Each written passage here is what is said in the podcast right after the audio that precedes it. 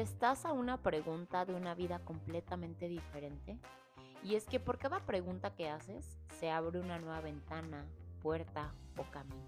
Así que por favor haz la pregunta. Dale permiso a las piezas de que se muevan.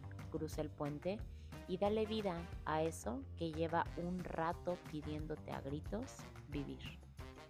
Bienvenida a 365 días para amarme. Soñar es hermoso, pero también puede ser peligroso. Soñar permite ver más allá de todo lo que tenemos enfrente. Soñar inspira, motiva e impulsa, sí, pero me he dado cuenta que si no presto atención, mis sueños podrían ocasionar que desperdicie lo único que tengo, el momento presente. Buscar un punto de equilibrio entre soñar para mañana y vivir para hoy, entre la inspiración y la acción creo que ir viviendo lo que voy creando en mi vida es mucho más importante que planear y buscar ir hacia lugares. A veces me cacho soñando con la casa, pero no me permito disfrutar la que ya tengo. Sueño con la familia, pero no procuro tiempo de calidad con la que ya tengo. Sueño con el cuerpo y si me pasa de largo el conectar con el que ya tengo.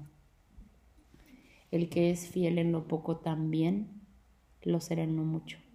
Y el que no es fiel en lo poco, tampoco lo será en mucho.